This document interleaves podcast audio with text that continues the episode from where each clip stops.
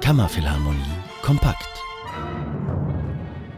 Heute Paris, mon amour.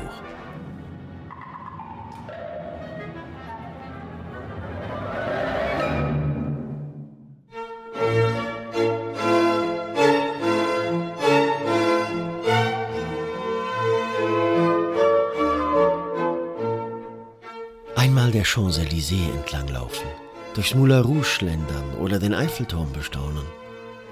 Ganz oft steht Paris nicht nur bei den Touristinnen und Touristen ganz oben auf der Reiseliste.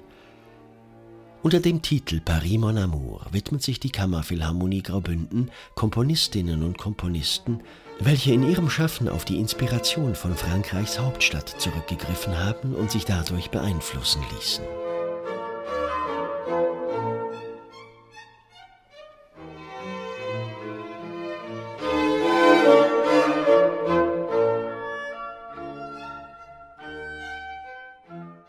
Als Hauptwerk des Abends hören Sie die Sinfonie Nummer 85 von Joseph Haydn, welche den Beinamen La Reine, die Königin, trägt.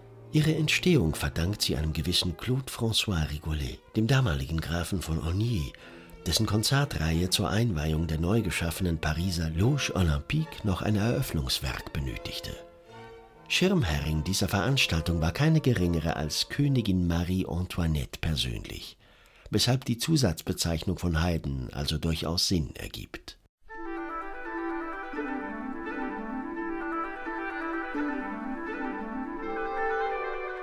Als 1914 in Europa der Erste Weltkrieg beginnt, ist Maurice Ravel schon lange kein fauler Schüler am Pariser Konservatorium mehr, sondern gerade dabei, seine Klaviersuite Le Tombeau de Couperin zu beenden.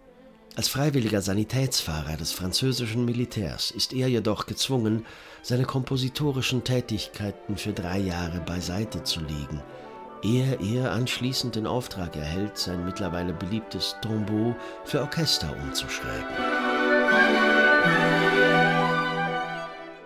Die neue viersätzige Fassung sollte aber trotz der Widmung an vier gefallene Freunde keine Trauermusik, sondern vielmehr ein tänzerisches Loblied auf alle Kriegshelden Frankreichs werden.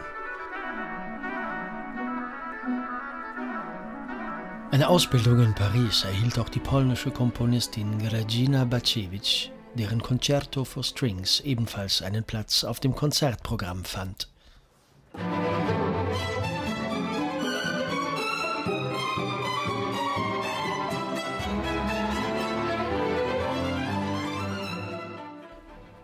Obwohl Bacewicz 1936 Konzertmeisterin im Orchester des polnischen Rundfunks und später Professorin an den Konservatorien Lutsch und Warschau wurde, hinterlässt die Stadt der Liebe auch in ihren Kompositionen tiefe Spuren.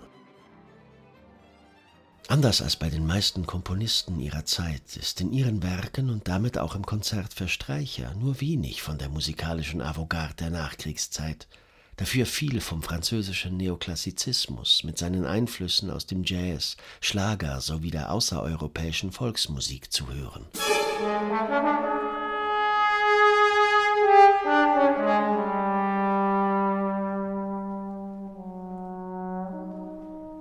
Für alle Fans der Blechbläsermusik hält die Kammerphilharmonie an diesem Abend einen besonderen Leckerbissen bereit. Zusammen mit dem spanischen Posaunisten Vicente Clement Calatayud wird sich das Orchester dem Posaunenkonzert von Henri Tomasi und damit einem ganz besonderen Werk der Posaunenliteratur widmen. Nicht nur, weil es eines der wenigen Konzerte ist, welches für dieses Instrument geschrieben wurde, sondern vielmehr, weil es sich dabei um ein Werk handelt, dessen Primärkonzept es war, durch die verschiedenen musikalischen Elemente der orientalischen, korsischen oder kambodschanischen Musik die Gefühle des Publikums für sich zu gewinnen.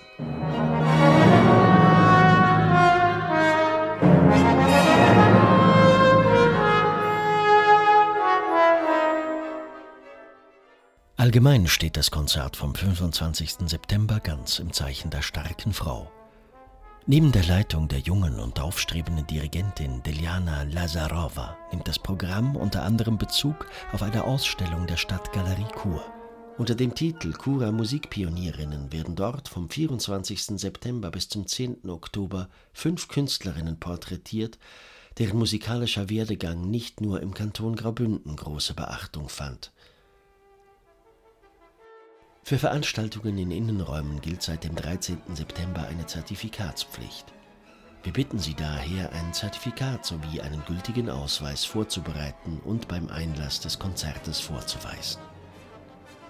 Wir wünschen Ihnen bereits jetzt gute Unterhaltung beim ersten Sinfoniekonzert der neuen Saison 21-22.